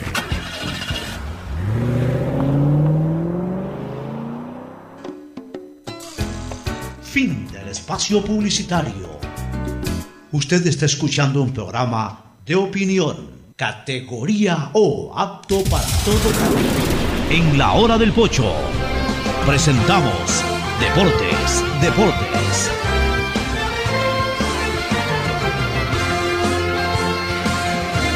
Entramos, entramos, entramos lleno al mundo de los deportes. Luego del segmento deportivo vamos a entrevistar al doctor Robalino, que le ha comentado a Fernando Flores que sigue en su vehículo y que promediando unos 10 o 15 minutos, ya podrá estar disponible para la entrevista. Así que adelantamos el segmento deportivo. Mauricio, buenos días. ¿Qué tal? ¿Cómo están? Buen día con todos, listo ya. Eh, mañana prácticamente ya eh, se reanudan las actividades eh, deportivas en, el país. ayer ya anunciaron el, COE que también se puede, vuelven también las actividades físicas para los deportistas, amateur, bueno, para, sobre todo para los que les gusta trotar, hacer actividades fuera de, en, terrenos de asfalto. Y otra. Pero fútbol ya se puede jugar. Fútbol aún no. Para amateurs aún no están asignados. por ejemplo, deportes como la calistenia, que son ejercicios en, un tubo, que hay mucho agarre de, manos, ejercicios de fuerzas, esos aún no, no están permitidos. Hay que ver. El fútbol, ¿sabes por qué el fútbol eh, a nivel amateur todavía no se, no se le permite? Porque tiene mucha vinculación social. En cambio, el profesional no. El profesional eh, es un trabajo. Entonces, obviamente, el director técnico, que es el que organiza, el que organiza eh, la práctica, pues ya establecerá ciertos, ciertos movimientos grupales o individuales de acuerdo a los protocolos que se han elaborado. Por eso los equipos pueden comenzar. En cambio, eso no se puede desarrollar ya a la ciudadanía. La ciudadanía se reúne a jugar un partido de fútbol, luego se van a tomar cerveza y se quedan conversando. Entonces, eso es lo que se evita. Pero, por ejemplo, a nivel de ciertos deportes, ejemplo el tenis, ya se puede. Y conozco que ya los clubes pudieran estar abriendo sus canchas para este tipo de deportes como el tenis, pudieran estarlas abriendo ya esta misma semana. Si no, dentro de la semana laboral posiblemente el fin de semana. aparte que el tenis no es un deporte de contacto físico, ¿no? Claro, bueno, si juegas doble, si juegas singles, pues estás a distancia de 30 metros. Y si juegas dobles, igual tampoco es que te estás abrazando ni, ni, estás muy, muy, muy cercano con el que hace de pareja tuya en el partido de dobles, pero eh, se puede tomar precauciones, ¿no? Incluso después de un partido de tenis, eh, entre dos o entre cuatro pueden mantener una mayor distancia, un mayor distanciamiento. Eso no ocurre con el fútbol. El fútbol son 22 jugadores o si juegan 9-9 son 18 jugadores. Eh, después del partido se reúnen, arman rondas ahí de, diálogo, gallada, etcétera. Entonces es más complicado, por eso yo creo que hacen bien en aguantar un poco el eh, dar la posibilidad de, que la gente juegue fútbol. ahora comentando un poco. Está Fernando Flores también para darle paso Fernando, ¿algún comentario sobre estas decisiones últimas del COE? Yo eh, lo que llama la atención es que a los adultos mayores de 70 años no se les permite salir, no se les permite hacer ejercicio. Cuando un adulto mayor justamente necesita hacer ejercicio para conservarse, necesita caminar, hay gente que hace trotar, otros hacen hasta incluso eh, gimnasia con, con pesos y todo, pero por lo menos muchísimos adultos mayores caminan mucho, hasta por recomendación médica. Yo creo que el COE comete un error en eso. En España pusieron horarios de salida para los adultos mayores y para los menores de edad. De 7 a 8 de la mañana, o por decirte algo, de 7 a 9 de la mañana salen adultos mayores, de ahí salían los, los, las demás edades, o si no, 6 de la tarde a 8 de la noche. Pero el adulto mayor necesita ejercitarse, no puedes condenarlo a estar encerrado en una casa, acostado en una cama. Creo que eso es un error tremendo de, del COE en ese sentido. Eh, estoy totalmente de acuerdo contigo. Yo lo que creo que debería de ser recomendable, más no eh, obligación. O sea, y especialmente recomendable a las personas de 70 años o más que tengan algún tipo de enfermedad preexistente, enfermedad que pueda complicarles ante la posibilidad de un contagio digamos, por un adulto mayor diabético, un adulto mayor con problemas cardíacos, un adulto mayor con problemas de otra naturaleza, o sea, eh, con problemas de eh, inmunodepresivos. De repente por ahí, por supuesto, si es que alguno tiene cáncer. Sobrepesos también les mandan a veces a hacer dietas, caminatas. Sí, pero bien, el que tiene sobrepeso que vaya a caminar y que vaya a hacer ejercicio, que se está engordando más pues metido en su casa. No, yo, yo sí comparto con Fernando, debería recomendarse más no obligarlo a, excluirse del resto de actividades. Además que está demostrado, pues este virus no es que atacó solamente a los adultos mayores. Hubo gente que pasó de 100 años en el mundo y creo que hasta aquí en el Ecuador hubo un caso de alguien que pasaba de 100 años y que sacó eh, se salvó del coronavirus. De ochenta y pico de años, de 90 años. 103 años salió uno. del 103 coronavirus. años Eh, salió el coronavirus. La, la o sea, opción que dice Fernando también es muy buena, que le- en España han asignado horarios para que puedan salir tanto niños como adultos mayores. Pero, a ver, yo tengo un criterio al respecto. Voy a ser muy cauto en dar este criterio para que no se malinterprete. Pero yo pienso que la parte más difícil ya pasó. Y ahorita hay otra etapa que ya tenemos que comenzar a entrar en ella, que es superar el miedo. Superar el miedo, que la gente de alguna manera ya lo está haciendo. No quiere decir con eso que nos vayamos a descuidar. No quiere decir con eso que ya viva la patria nuevamente, vayamos a vivir como vivíamos antes, que sería lo óptimo, porque igual antes vivíamos felices, ¿no? este, pero evidentemente todavía debemos mantener distanciamientos, protección, mascarillas, etcétera. Nadie discute eso. Pero ya también tenemos que comenzar a perder el miedo. O sea, tampoco podemos vivir como astronautas, eh, aislados. O sea, así no se reactiva el comercio tampoco. O sea, ¿de qué nos sirve salir a trabajar si no se puede trabajar? Nadie trabaja aquí. La gente está en las calles, pues no trabaja. O sea, todo el mundo anda con miedo de acercarse, de vender una cosa. Además, no se puede. Eh, los restaurantes sí están abiertos, nadie va a los restaurantes porque tampoco es agradable ir a los restaurantes. O sea, uno no es que anda muerto de hambre pues, para irse a meter a un restaurante. El que tiene hambre va a su casa y come. Uno le gusta ir a los restaurantes para compartir socialmente. Ahorita, bueno, no se puede todavía. Entonces, seamos conscientes que no porque ya estamos en luz amarilla o próximamente a luz verde, ya con eso ya se reactiva todo. No se va a reactivar mientras lamentablemente sigamos aislados. Perdón, sigamos distanciados eh, en esta etapa de distanciamiento, que en este momento todavía es necesaria. Yo no digo que no, y hay que cumplirla. Y hay que tomar todas las precauciones del caso que nos han recomendado. Pues también ya de a poco hay que irle quitando el miedo a la gente, hay que irle perdiendo el miedo a esta situación. Hay que cuidarse, sí, pero tampoco muerto en miedo. O sea, y los de 70 años ya que salgan y jueguen. Si, si se puede jugar tenis, si puede jugar un joven tenis, un maduro, puede jugar tenis, que vaya y juegue también un hombre de 70 años tenis. O si puede salir a, a trotar o a caminar un parque un señor de 50 y pico de años, que lo haga también el de 70. sí, Fernando. a una persona a una persona mayor de edad de 70 años, más lo mata el encierro, porque está bien que te digan una semana, 15 días, un mes. Ya son tres meses, esta persona encerrada, sin ver a su familia, sin poder salir a disfrutar una caminata ni nada, pero lo termina, claro, también. Así es, pues. Pero es que seguimos con esta fase de, de- de- de- temor. Una cosa es la precaución, otra cosa ya es el temor. Yo creo que a la gente hay que ir aflojando de a poco. Pienso que yo sí creo en esto de la inmunidad de rebaño en las circunstancias actuales. Por supuesto, cuando recién se comenzó a hablar de inmunidad de rebaño, yo no creía, porque me parecía muy apresurado. Estaba el virus vivito, estaba calientito, estaba todavía comiéndose gente.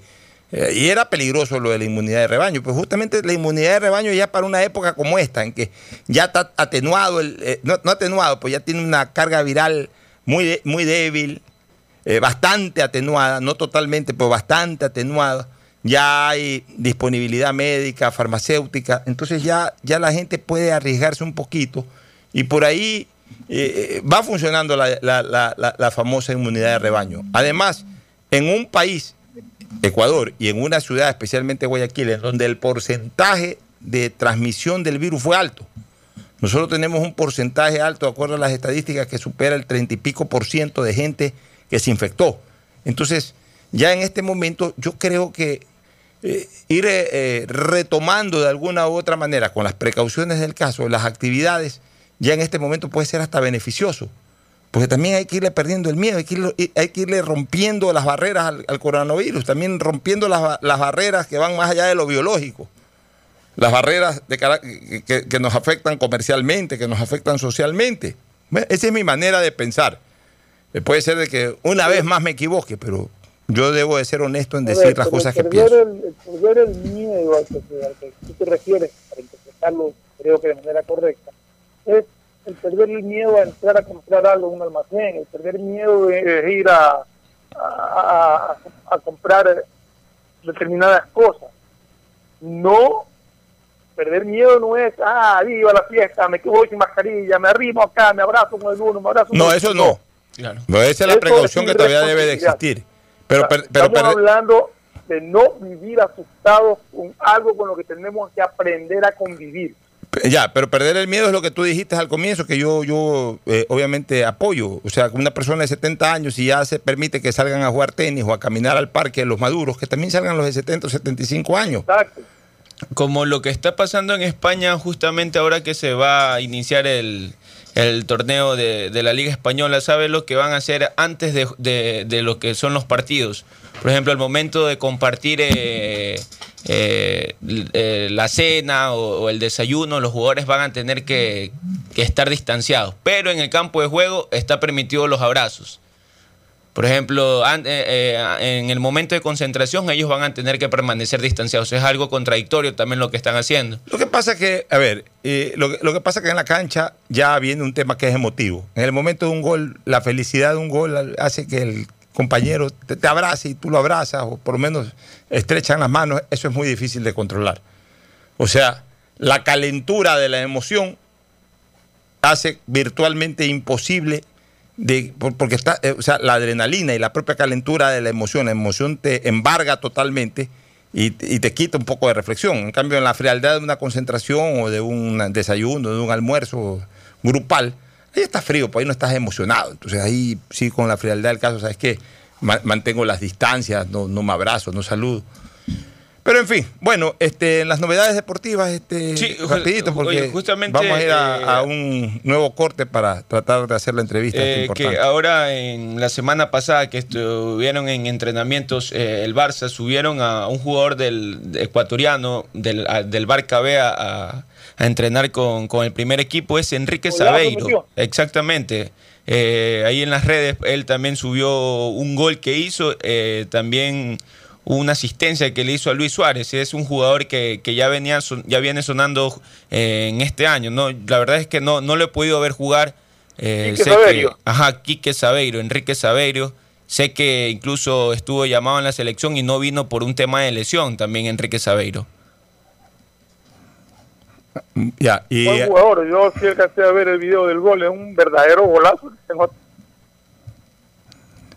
Sí, pero la- la- lo que le, le decía es que, por ejemplo, eh, no se lo ha visto aún eh, jugar. La verdad que no tengo, eh, no, no, no hay conocimiento del jugador. Exactamente, en entrenamiento, aún no se lo ha visto disputar.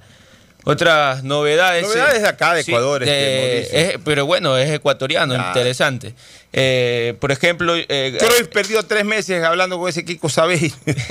Se fue tres meses a España a hablar con el tal Kiko Le cuento que, que en Liga de Quito eh, se habló de una posible incorporación de Fernando Gaibor, a la cual se le acercaron a Pablo Repeto para conocer de- de- detalles de si estaría de verdad interesado qué en dijo Fernando Gaibor. Dijo que no, que en ningún momento han hablado con Gaibor, que son rumores de los medios argentinos nada más. Es que, ¿sabes una cosa? No sería justo, y ayer lo dijo bien el Beto Alfaro, y yo en eso sí lo respaldo totalmente. Y, bien hecho también por Neme, y espero que, que la Liga actúe así, y todos los equipos del fútbol ecuatoriano. No sería justo hasta con sus propios jugadores, y, con, especialmente más que con los jugadores, porque al final de cuentas los jugadores ganan buena plata. No sería justo con el personal que trabaja en la institución, a sea guateros, masajistas, cocineras, cocineros, etcétera, a los que con absoluta seguridad también les han recortado sueldos, si es que no los han votado incluso, con el famoso artículo ese 169. Y sin embargo, si tengan plata para estar trayendo a Gaibor, o para estar trayendo a Angulo, o para estar trayendo al de aquí, o estar trayendo al de allá. O sea, si ya los mismos clubes han declarado que en este momento están estrechos económicamente, olvídense de contrataciones. Campeonato hay que terminarlo como está y punto. escuché en, en Teleamazonas la posibilidad de Carlos Garcés para Barcelona nuevamente. Mo- eh, Alfaro Moreno lo descartó ayer. Ah, ya. Lo descartó ayer y, y la verdad es que eh, me Sí, Delfín totalmente a ese también no criterio. lo quiere no lo quiere aflojar hasta supuestamente termine el año con, con ellos pero ayer también volví a ver en las redes el, el rumor de que Garcés Ya, eh, esos son básicamente los hinchas que andan atrás. O sea, eh, eso es lo que me molesta de Barcelona. Los hinchas joden todo el tiempo con el tema de la deuda. Y le meten la culpa a todo el mundo con el tema de la deuda. Ellos son los que incentivan a estas deudas. Porque no, no están satisfechos nunca. Quieren, quieren es tener a todo el mundo en Barcelona. Todo jugador que hace, que, que- obviamente eh, tiene buenos antecedentes o, o que son goleadores o que son buenos jugadores, todo el tiempo andan que hay que traer a fulano, que hay que traer a, fu- a- a fulano. y comienzan a rodar eh, eh, rumores o comienzan a rodar información de que Garcés interesa a Barcelona y de eso se agarran tres, cuatro, cinco periodistas, también manejan la misma temática y los hinchas están ahí, sí, hay que traerlo a Garcés, hay que traerlo a Garcés, después se están quejando de las deudas. Son las, eh, las cosas realmente incongruentes que, que- que ocurren en Barcelona, no solamente a nivel dirigencial o de los cuerpos técnicos de turno, sino principalmente de los hinchas. Hoy por hoy Barcelona necesitará a Carlos Garcés en No lo necesita, ya Barcelona tiene a Alves ahí, si no está Alves, que juegue con el otro centro delantero, el muchacho este, el morenito, que era, de- que era ahí dupla con Campana, que eran los dos juveniles. E- ese Quiñones. muchacho, que juegue con ese muchacho, que lo haga jugar. Y si es campeón, es campeón Barcelona, y si no es campeón, no es campeón, pero ya vaya formando sus propios jugadores y vaya bajando deuda. ¿Para qué? Pero los dirigentes mismos no quieren, porque son conscientes de la situación. Pero los hinchas son los que molestan y después andan en redes sociales jodiendo con la deuda. No entiendo a veces yo a los hinchas del Barcelona. Unas incongruencias terribles. ¿Alguna otra novedad para irnos a la- al corte? Sí, le cuento que usted eh, la semana pasada habló un poco de Robert Arboleda, que ya estaría mm, interesado. Lyon de Francia. Exactamente. Ya, ya hay una propuesta formal del equipo de, de- de Francia, el Lyon de Francia, hacia el Sao Paulo de Brasil. Ya esperaría nada más eh, si el- al equipo le beneficia esta, esta compra. Eh, se habla supuestamente de 3 millones de dólares por el defensor. Así que habría que ver si es que Arboleda iría al Olympique de Lyon de Francia, eh, pedido de Junino Pernambucano, que no le, no le fue tan bien en, en este año, incluso terminó la Liga Francesa. eh, es uno de los que terminó, se quedó sin ninguna competi- competición. Pero no eh, importa, europea. basta que vaya a la Liga Francesa, que es una de las ligas grandes, ni más ni menos que es la tierra campeona del mundo en este Así momento. es. O sea, Así es. y, y- y sería bueno, sería bueno que un jugador ecuatoriano, ojalá, si es que ya en algún momento lo disculpan y todo, y sobre todo que madure lo suficiente para que si que lo vuelven a llamar a la selección ecuatoriana, sepa ser un verdadero aporte y no ande dedicado a, ni a la bebida, ni, ni a las fugas, ni nada de eso. Porque justo y lamentablemente, en los dos escándalos de jugadores que hubo en estos últimos Estuvo cuatro años, en el partido eliminatorio previo al choque contra Argentina, en el último partido eliminatorio, como en la Copa América, justo en, en- en ambos grupos, que fu- fueron grupos de jugadores distintos, pero en ambos coincidió Arboleda.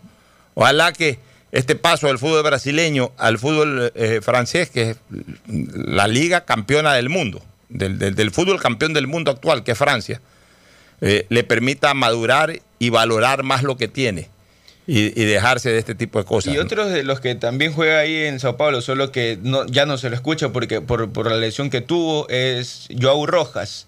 El- eh, este jugador eh, se habla de que entró en negociación nuevamente para volver a renovar su contrato con, con el Sao Paulo. Aún no pierden la esperanza de, de quien le- lo conocen como el joven Maravilla.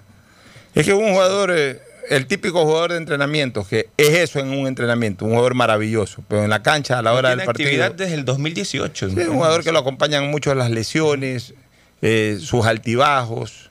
En entrenamiento es un jugador fabuloso, pero ya en los partidos de competencia a veces juega bien y la mayoría de veces no responde. Nos vamos a una recomendación comercial para ver si ya tenemos lista la entrevista, si no despedimos.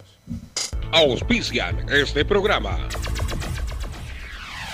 Con CNT recarga desde 3 dólares y recibe sin costo una suscripción a CNT Gamers, el portal con los juegos más top para que no pares de divertirte. CNT, conectémonos más. Aceites y lubricantes Gulf, el aceite de mayor tecnología en el mercado. Acaricia el motor de tu vehículo para que funcione como un verdadero Fórmula 1 con aceites y lubricantes Gulf.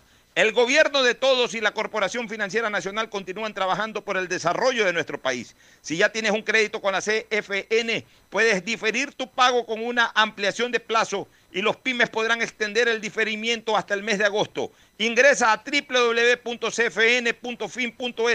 CFN, el desarrollo es ahora. ¿Quieres estudiar, tener flexibilidad horaria y escoger tu futuro? En la Universidad Católica Santiago de Guayaquil trabajamos para el progreso en educación, ofreciendo cada día la mejor calidad y para ello estamos a un clic de distancia. Escoge la carrera de tu vocación Puede ser marketing, administración de empresas, emprendimiento e innovación social, turismo, contabilidad y auditoría, trabajo social y también derecho. Consulta en nuestra página web mayor información y esquemas de admisión. Universidad Católica Santiago de Guayaquil, formando siempre líderes. Llegó el momento de volver a abrir las puertas de tu negocio con el crédito Reactívate Ecuador impulsado por el gobierno nacional al 5% de interés a 36 meses y los primeros 6 meses son de gracia. Solicítalo hoy en el Banco del Pacífico, el Banco Banco del Ecuador. Ahora vas a poder disfrutar del doble de gigas para que puedas navegar el doble en tus redes, tu trabajo y tus estudios y también compartir el doble con tu familia y amigos. Activa el nuevo paquete prepago de 2 gigas que viene con más llamadas ilimitadas a 5 números claro, 100 minutos a otras operadoras y gigas gratis para llamar y videollamar por WhatsApp y Facebook Messenger, todo solo por 5 dólares. Conéctate más sin pagar más. Estamos en la hora del pocho. Estamos con el doctor eh, Alfredo Robalino, que es director del Hospital de Niños este, Roberto Gilbert Elizalde. Doctor, bienvenido. Buenos días. Cuéntenos, ¿es verdad que han aparecido muchos, muchos casos de COVID en, en niños en estos últimos días o es un simple y falso rumor?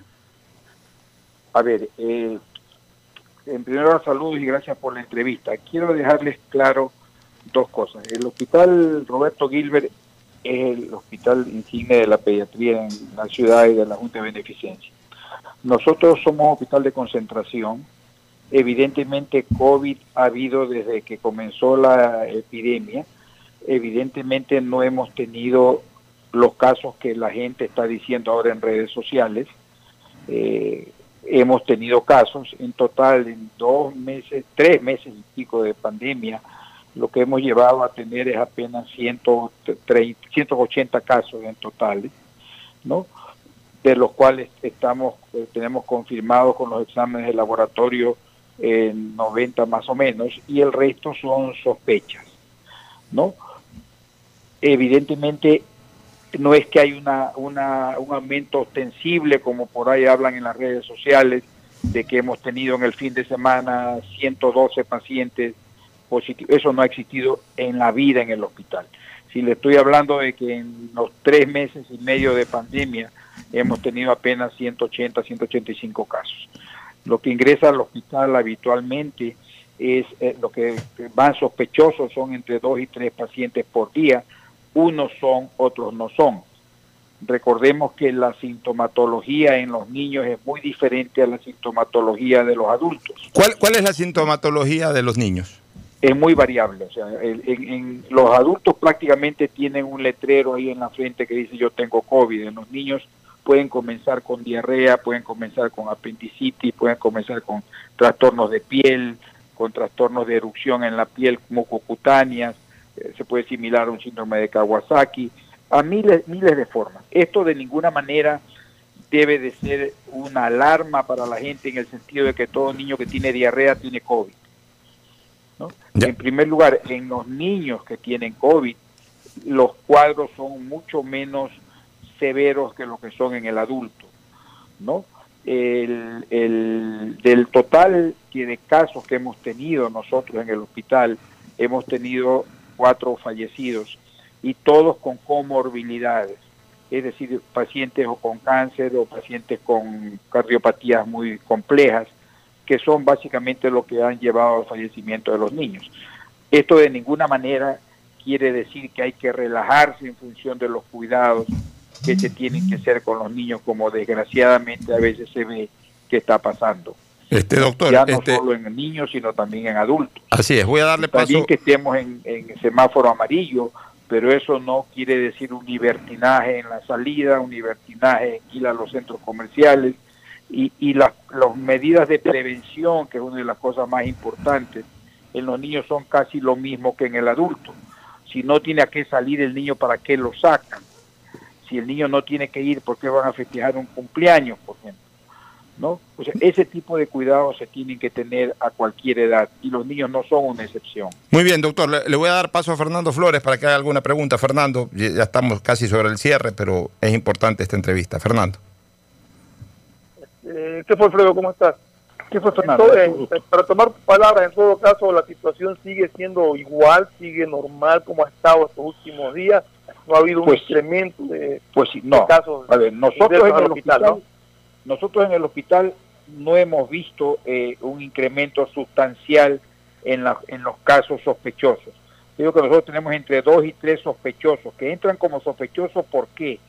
Porque generalmente el, el- son de síntomas diversos. Por decirte, ha habido casos que ingresan con un dolor en el abdomen, algo de diarrea, se les diagnostica una peritonitis, se operan de peritonitis y poco a poco, entre los exámenes que se hacen, se vira el diagnóstico para pensar en la posibilidad de un COVID. Se hacen los exámenes y obviamente salen positivos para COVID, ¿no? Pero ya te digo, en total, en toda la pandemia, nosotros hemos visto en el Roberto no más de 180, 185 pacientes.